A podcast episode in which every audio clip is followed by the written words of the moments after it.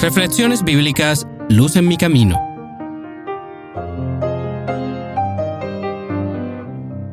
Lucas 12, 41 al 48. Entonces Pedro le dijo, Señor, ¿dices esta parábola a nosotros o también a todos? Dijo el Señor, ¿quién es el mayordomo fiel y prudente al cual su Señor pondrá sobre su casa para que a tiempo les dé su ración? Bienaventurado aquel siervo, al cual, cuando su Señor venga, lo halle haciendo así. En verdad os digo que lo pondrá sobre todos sus bienes. Pero si aquel siervo dice en su corazón, mi Señor tarda en venir, y comienza a golpear a los criados y a las criadas, y a comer y a beber y a embriagarse, vendrá el Señor de aquel siervo en día que éste no espera, y a la hora que no sabe, y lo castigará duramente y lo pondrá con los infieles. Aquel siervo que conociendo la voluntad de su Señor no se preparó ni hizo conforme a su voluntad, recibirá muchos azotes, pero el que sin conocerla hizo cosas dignas de azotes, será azotado poco. Porque a todo aquel a quien se haya dado mucho, mucho se le demandará, y al que mucho se le haya confiado, más se le pedirá. Con esta parábola podemos ver una vez más el deseo que tiene Jesús de que nos preparemos para su pronto regreso. No podemos caer en el error de pensar que esta tierra llena de pecado es nuestro hogar. Notemos que Jesús, al hablar de nosotros, nos llama mayordomos y siervos, pero no como dueños. Las posesiones que tenemos no nos pertenecen a nosotros. Todo lo que somos y todo lo que tenemos le pertenece únicamente a Dios. Todas las cosas que hemos obtenido con nuestro esfuerzo son de Dios. Él nos las ha permitido tener. Podemos decir que nos las ha prestado, justamente como premio por nuestro esfuerzo. Pero eso no cambia la realidad de que nosotros no poseemos nada en esta tierra. Pero entonces, ¿quién es el mayordomo fiel y prudente? De acuerdo con estas palabras de Jesús, el mayordomo fiel y prudente es aquel que hace la voluntad de su Señor. Es aquel cristiano que está preparado a todo tiempo para el regreso de Jesús es una persona que sin importar la circunstancia y la condición del mundo, no cae en el error de pensar que su Señor no volverá, como le ocurre a muchas personas hoy. Veamos lo que dice 2 de Pedro, capítulo 3, versículos 3 y 4.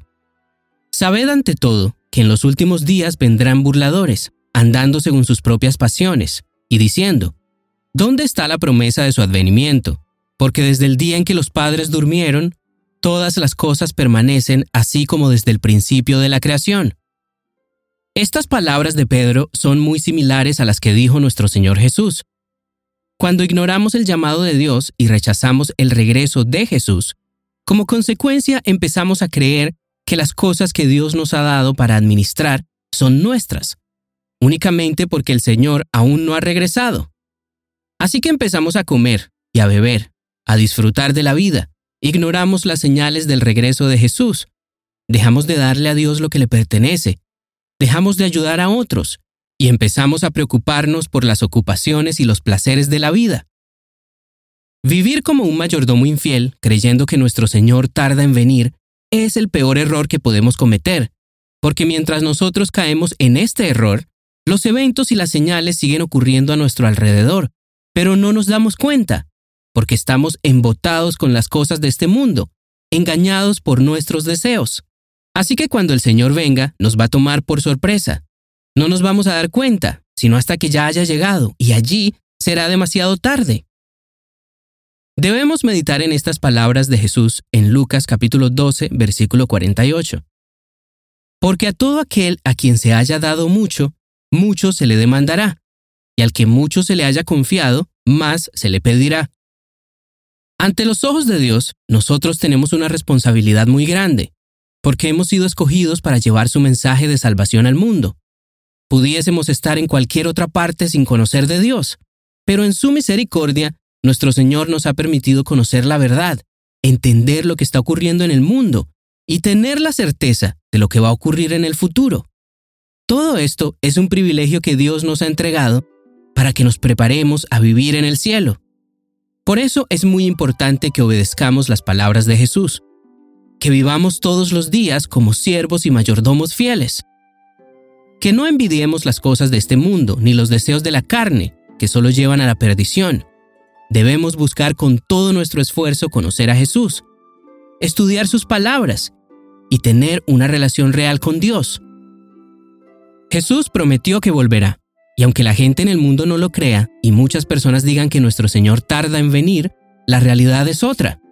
Veamos lo que dice 2 de Pedro capítulo 3, versículos 9 y 10. El Señor no retarda su promesa, según algunos la tienen por tardanza, sino que es paciente para con nosotros, no queriendo que ninguno perezca, sino que todos procedan al arrepentimiento. Pero el día del Señor vendrá como ladrón en la noche. Entonces los cielos pasarán con gran estruendo, los elementos ardiendo serán deshechos, y la tierra y las obras que en ella hay serán quemadas. Y quiero decir esto con mucha claridad. Nuestro Señor no tarda en venir. Si Jesús aún no ha llegado, es porque está esperando a que nosotros estemos listos. Nuestro Señor es paciente y desea que nos salvemos y que vivamos con Él por toda la eternidad. Por eso justo en estos momentos está en la puerta, como dice Apocalipsis 3:20. Yo estoy a la puerta y llamo. Si alguno oye mi voz y abre la puerta, entraré a Él y cenaré con Él y Él conmigo. Mientras unos dicen, mi Señor tarda en venir, nosotros debemos fortalecer nuestra fe y creer en las palabras de Jesús. Así que si el mundo va a ser destruido y todas las cosas van a ser vueltas polvo, ¿para qué vamos a perder nuestra vida aquí? Más bien, debemos caminar como siervos y mayordomos fieles, esperando todos los días el regreso de nuestro Señor. Por eso quiero invitarte a que fortalezcas tu vida espiritual. No caigas en el error y en los engaños del enemigo que le hace creer a la gente que esta es nuestra casa y que Jesús no volverá. Porque ciertamente Jesús vendrá, y lo mejor que podemos hacer es estar listos. Luz en mi camino es un podcast de Oíd Ministerio Cristiano, producido por Fe.